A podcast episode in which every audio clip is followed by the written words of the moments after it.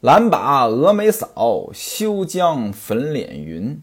满怀忧积恨，憔悴欲精神。前文书正说到西门庆摊上事儿了。正所谓闭门家中坐，祸从天上来。就事儿论事儿，这次的事故呢，其实和西门庆本身没有什么关系。西门庆的亲家的亲家出了问题，连累了西门庆的亲家。西门庆呢，担心祸及自己。按理说呢，心底无私天地宽。这事儿跟你没关系，你担心什么呢？可是西门庆能做到心底无私吗？平时得罪人得罪的海了去了，恨他的人多了去了。西门庆也深知这一点，所以怕有仇人啊，借着这回事儿呢，把自己也往里推。因此，西门庆呢就开始低调做人了，大门一关。尽量不和外界接触，城门失火，殃及池鱼。西门庆呢，就是池鱼，可是池鱼还又殃及了其他的池鱼，谁呀？李瓶儿啊！本来说的好好的要娶李瓶儿，这已经很接近娶亲的日子了。李瓶儿心心念念的就是嫁给西门庆。本以为愿望就要达成，突然间这没动静了。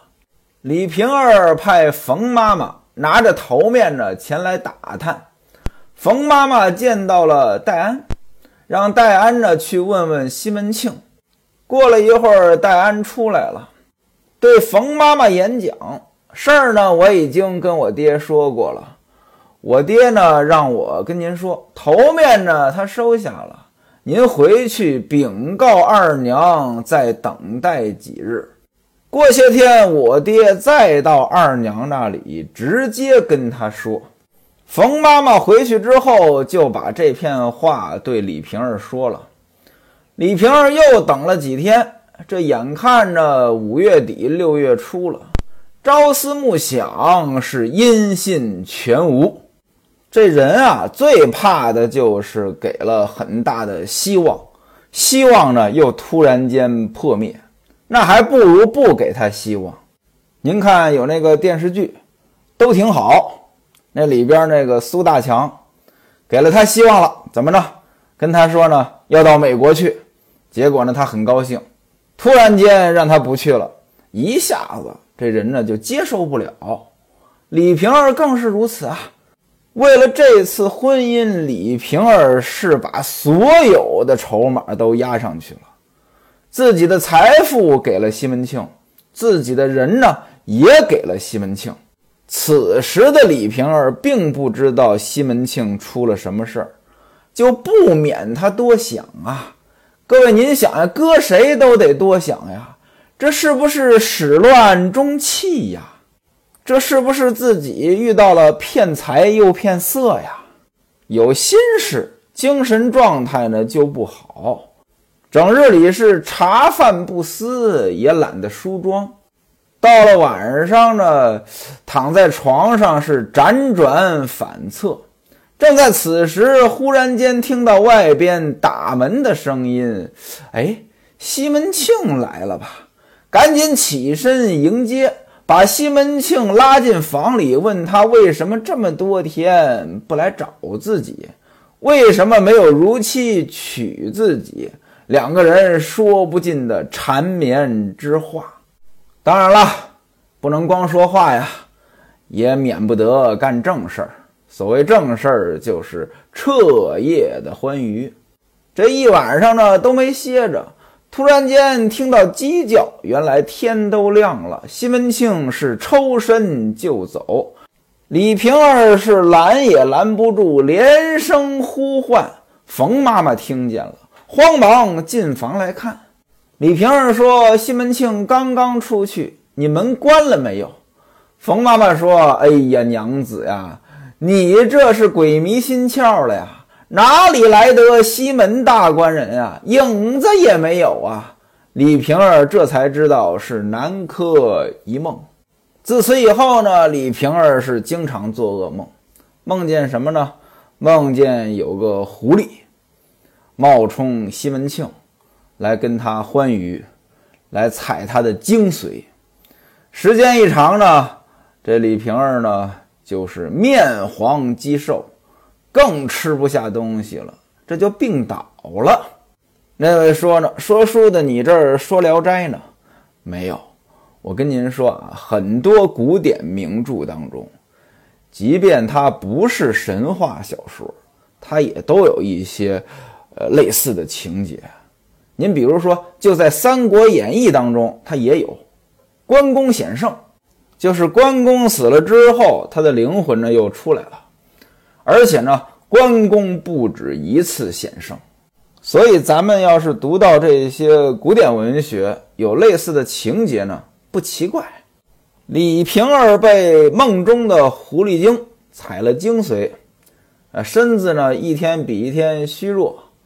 这冯妈妈呢看着着急啊，就跟李瓶儿说呢，她请了大夫来看。这大夫是谁呢？蒋竹山。蒋竹山岁数不大，还不到三十岁。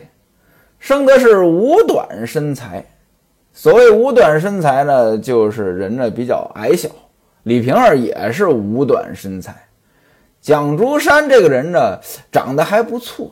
原文写人物飘逸，翻译过来呢是个帅哥，但是这人呢很轻浮。李瓶儿卧床不起，蒋竹山自然就要进入李瓶儿的卧室来看病。这么一打眼儿，蒋竹山就看出来了，床榻上的这个女人呢，她有忧愁之状。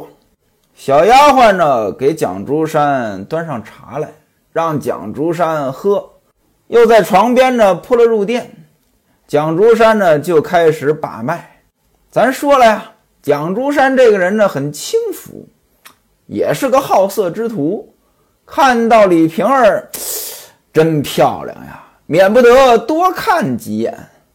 把了把脉呢，蒋竹山呢就开始解释病情。您别说啊，这病情诊断的还真准。他说李瓶儿的脉象呀是肝脉弦出寸口而宏大。绝阴脉出寸口，久上余迹，这是蒋竹山把脉把出来的脉象。那位说这什么意思呀？您原谅我啊，学生我也不懂。咱们直接说结论。蒋竹山说这种脉象呢，主六欲七情所致。哎，你这个病呢，是打六欲七情那儿来的。咱们老说七情六欲，七情六欲，什么是七情六欲？这还真有不同的解读，《三字经》里有这么一句：“曰喜怒，曰哀惧，爱恶欲，七情具。”那也就是说，按照《三字经》的说法，喜怒哀惧爱恶欲，这是七情。这种说法呢，和《礼记》当中的说法呢是一样的。但是中医的说法呢，说七情是喜怒忧思悲恐惊。我个人觉得呢，从病情的角度来讲，这个呢更符合一些。它就是人的几种情绪。六欲它也有不同的说法。我比较认同的一种说法是什么呢？见欲、听欲、香欲、味欲、触欲、意欲。什么意思呢？见欲，视觉，爱看好看的东西；听欲，听觉。爱听好听的东西，香欲嗅觉，味欲味觉，触欲摸着的感觉，意欲脑子里边想的，这七情六欲它肯定会影响人的健康啊！我记着我上大学第一年，刚开学没多久，医学院的院长呢给我们这些新生上课，他就讲了一个道理，他说的是情绪会杀人。他举了一个例子，有一个人呢是个体育老师，哎，拍胸片 X 光有个阴影，大夫一看呢，你这个可能是肺癌晚期。本来挺好的一个人，知道这事儿之后呢，那就不行了啊，特别疼，疼到最后呢，就用那个吗啡来镇痛，都已经不管用了。后来复查的时候呢，这阴影消失了。大夫纳闷儿，哎，你这个怎么回事啊？哎，这这这，你你用什么药了呀？他说我就用吗啡了呀，没听说吗啡治疗癌症呀。再后来才知道，他之所以有这个阴影呢，是因为他是体育老师啊，他带了一个哨子，这个哨子他没摘，X 光一看有个阴影，明明没有癌症，就因为觉得自己有癌症，哎，这就疼得不行，情绪会杀人。这里边有没有科学依据呢？我也不知道，但我知道呢，有一个成语“郁郁而终”。人呢，老是闷闷不乐的呢，对健康呢，反正从观察上边确实有影响。不知道您哪位听我说过贾谊论，《古文观止》里边的贾谊这一辈子各种坎坷，哎，心眼一窄，最后呢，呃，就病死了。死的时候很年轻，而写《假议论》的作者苏东坡那一辈子坎坷去了，但是苏东坡呢一直很乐观。蒋竹山说了：“你这病啊是情绪导致的，六欲七情导致你得了这个病。”他接着往下说：“阴阳之争，乍寒乍热，似有郁结于中而不遂之意也。”什么意思呀？中医认为呢，人体呢有两股气，阴气和阳气。他说李瓶儿这个身体里边啊，阴气和阳气呢老打架，这是脉象的表现。结论是什么呢？郁结于中而不遂之意也。有事情不满意，愿望没实现，郁闷，那说的很准了，对吧？李瓶儿就是这么回事啊，就是想嫁给西门庆而没达到目的，才这个样子。蒋竹山说：“这种病啊，似疟非疟，似寒非寒。疟，疟疾，俗称打摆子，一会儿发烧，一会儿发冷，这是一种传染病啊。有一种疟原虫啊，感染疟原虫之后就得了疟疾。似寒非寒呢？”伤寒，在中医里边，伤寒是一个非常广泛的概念。您要非要把中医和西医对应呀，很多病都可以归为伤寒。最常见的呢，就是咱们说的感冒。蒋竹山说了呀，你这似疟非疟，似寒非寒。白天肯定没精神晚上呢，神不守舍，梦与鬼交。这意思就是梦里边跟鬼发生男女之事。您看啊，蒋竹山真有本事，看得太准了。这李瓶儿就是梦里与狐狸精干这个事儿啊啊，被狐狸精摄取了精髓啊。蒋竹山说：“若不早治，久而变为骨蒸之疾。什么叫骨蒸之疾？就是结核病。”咱们一提结核呢，大多数人想到的都是肺结核，也的确，肺结核是结核病最常见的。但事实上呢，这结核病呢是由结核杆菌引起的，不只有肺结核，其他的地方呢也有结核，比如说脑子都有结核。这古代呢没有抗生素啊，所以呢得了结核呢很难治愈。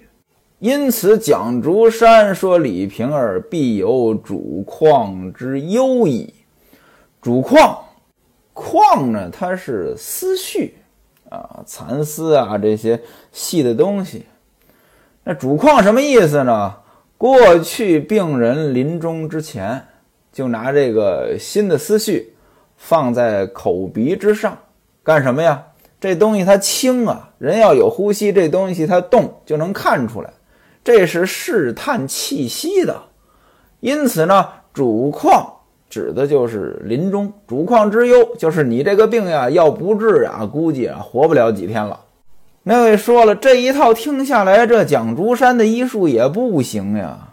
一开始说的好好的啊，这病呢是由于情绪导致的，而且呢看得很准，哎，心中郁闷。有实现不了的愿望，梦与鬼交，这都对。怎么说到最后又变成结核病了？而且说要不早治会变为结核病。这结核病它是个传染病呀，跟情绪有什么关系呀？哎，这就是非常典型的用西医来解读中医。其实西医也好，中医也好，这是两套完全不同的话语体系。您用谁解读谁，它都不通。要非要解释呢，也能愣解释通了。怎么着？你情绪有问题，哎，你茶不思饭不想，那你这个免疫力就会下降呀。免疫力下降了，自然就容易感染这些外部的东西啊。其实人的生存环境当中，各种感染物都存在呀。之所以我们不是经常被感染，是因为我们有免疫系统在工作呀。可是情绪出问题，茶不思饭不想，免疫力呢自然下降，就更容易被感染。他也对。说到这里，蒋竹山是长叹一声：“可惜，可惜。”李瓶儿说：“那有劳先生，您给我抓副药吧。好了的话，我是重重的酬谢。”蒋竹山说：“学生我无不用心，娘子您若服了我的药，必然会贵体全安。”说这话呢，蒋竹山就站起来了，开了方子。这冯妈妈呢，给了药金五星，五星咱们解释过了啊，那个秤杆秤上那个星，五星呢就是五钱，五钱银子抓药。冯妈妈把药抓回来，熬好了。李瓶儿晚上喝下去，哎，您别说啊，真棒！晚上呢睡得就很好了，不做噩梦了。渐渐的呢，食欲也上来了，能够起来活动活动，能够梳洗了。没过几天呢，精神呢就恢复如初。这多亏了蒋先生呀，得感谢人家呀。这一天呢，安排了一桌酒席，备下了三两银子，让冯妈妈呢请蒋竹山过来，要感谢蒋先生。蒋竹山呢心里乐意，为什么呢？自打他见到李瓶儿，他就对李瓶儿啊，哎呀，有那个非正常的心思了。一听说李瓶儿请他，那高兴的北都找不着了，赶紧的换身好衣服，啊。把我那个多年没穿的西装搬出来穿上，啊，那个大头皮鞋穿上，打点发蜡，啊，打扮的人模狗样的呢，就来了。来了之后呢，让到客厅当中。李瓶儿呢，这时候好了呀，也得化好妆，是盛装出见，给蒋竹山呢道了个万福，原文写茶汤两换，请入房中。茶汤两换，啊，泡了两道茶，请入房中。这房中是哪里？在卧房当中吃饭吗？呃，我觉得呢，可能不大妥当吧。那应该指的是厨房。厨房是做饭的地方。餐厅估计着呢，这个房呢，应该指的是餐厅。这餐厅里边呢，早已经摆好了一桌子酒席，而且呢。也点上香了，这种香呢，类似于今天的香薰。小丫鬟秀春呢，在旁边呢，呃，拿出一个盘子来，描金盘，里边呢装着三两白金，白金就是白银啊，这是给蒋竹山的钱呀。李瓶儿满满斟了一杯酒，敬蒋竹山，说我前几天心情不好。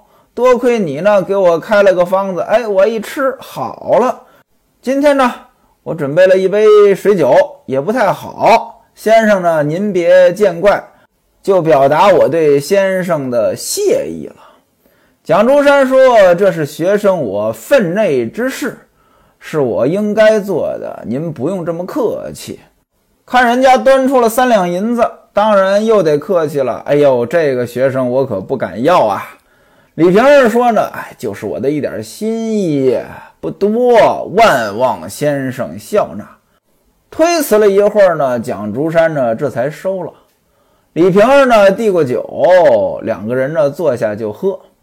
酒过三巡，蒋竹山这个心思呢又活泛了。怎么呢？他本来对李瓶儿呢就有意思，这又喝了酒了呀。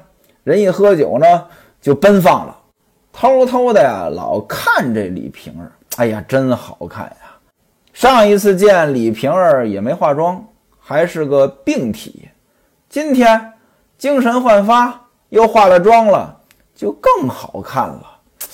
哎呀，这个心眼一活泛呀，这嘴里边就没把门的了，就问了，说：“不敢动问娘子青春几何？”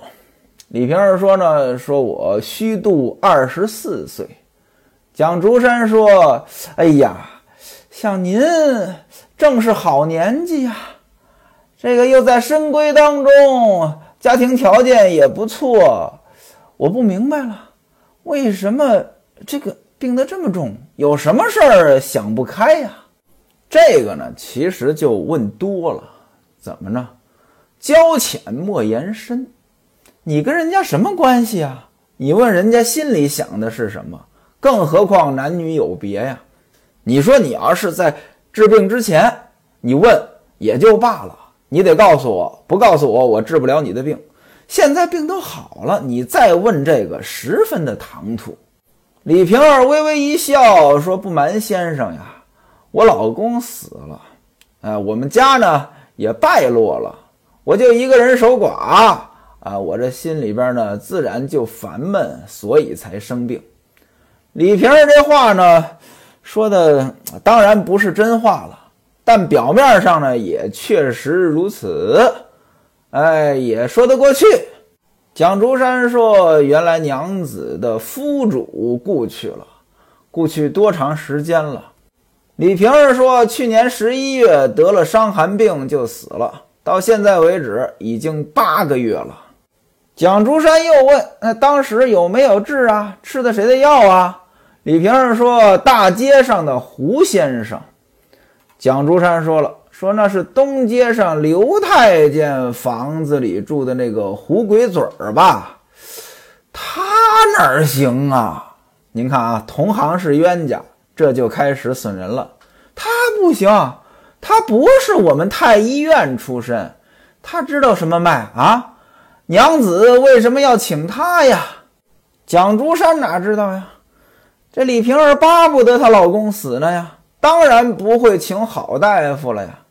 李瓶儿说了：“说这个都是街坊邻居推荐的，其实不怪他，就是我老公呢该找死，命不好。”蒋竹山又说了：“说娘子，那您膝下有儿女没有？”李瓶儿说：“儿女俱无。”蒋竹山又开始说了：“哎呀，可惜了您这岁数啊，正当年纪呀，就守了寡了，又没有孩子。”干嘛不向前走一步呢？向前走一步就是改嫁，这个呢是北方话。您要到了北方，您跟女的说话可别说“哎呀，您向前走一步”，这话呢说不定您一说就挨打了。有一次在公交车上，哎，有个老太太呢在前边，后边呢一大哥，哎，要往前走，这老太太呢在前边挡着。按理说呢，您说这个。啊，您让一让不就完了吗？可能这大哥呢，他也不懂，就说了：“说您向前走一步。”老太太瞪了他一眼，没理他。这大哥呢，纳闷儿：“怎么了？这是？”您向前走一步，他又说了一遍。老太太还没理他。大哥一看，这是听见了还是没听见呀？您向前走一步，老太太说话了：“你让我向前走一步啊？向前走一步，我带着你。”刚才咱们说了呀，向前走一步是改嫁，向前走一步带着你就是带孩子改嫁。老太太说呢，你是我儿子。蒋竹山说了，说你怎么不向前走一步呢？这话就是挑逗了啊。在今天，您看啊，要是一男的和一女的聊天，哎，问你有没有男朋友啊？啊，我没有。哎呀。哎呦，你你这么好都没有男朋友，哎，可惜可惜。这其实呢就是在挑逗。蒋竹山可能也觉得呢这话挑逗的太明显了，所以呢，又加了一句：“甘为忧闷，岂不生病？”又回到正题上了。哎，他是个医生呀，往病上引，显得正经一点儿。李瓶儿说呢，说其实呢，我这儿已经是谈了一门亲事了，早晚呢是要过门的。蒋竹山问啊，说您与何人做亲啊？李瓶儿说，现前开生药铺的西门大官人。蒋竹山一听，苦哉苦哉，娘子因何嫁他？学生我常在他家看病呀。我对他们家呀最了解了，这个人呢，在县政府当中啊，老揽一些事儿，放这个官吏债，而且呢，贩卖人口。家中的丫头咱们就不说了啊，光老婆大小五六个，没事就发脾气打老婆，要是急了呢，啊，不满意就让媒人领出去卖了。他就是个打老婆的班头，坑妇女的领袖。多亏娘子您遇见我了，嘿，我跟您说了这些，您知道了，不然您嫁到他们家，那就是飞蛾投火呀，坑的你是上不上下不下，到那时候悔之晚矣。况且他摊上事儿了，他亲家摊上事儿了，他呢在家那儿躲避着呢。他们家不是盖房子吗？啊，盖了一半，不盖了啊。东京下了文书，让这个府县拿人。我估计着，赶明儿啊，他这房子呀，多半啊是要被抄没的。啊，娘子啊，我劝你啊，没来由的，你嫁他干什么呀？听蒋竹山这么一说，李瓶儿那真是哑口无言。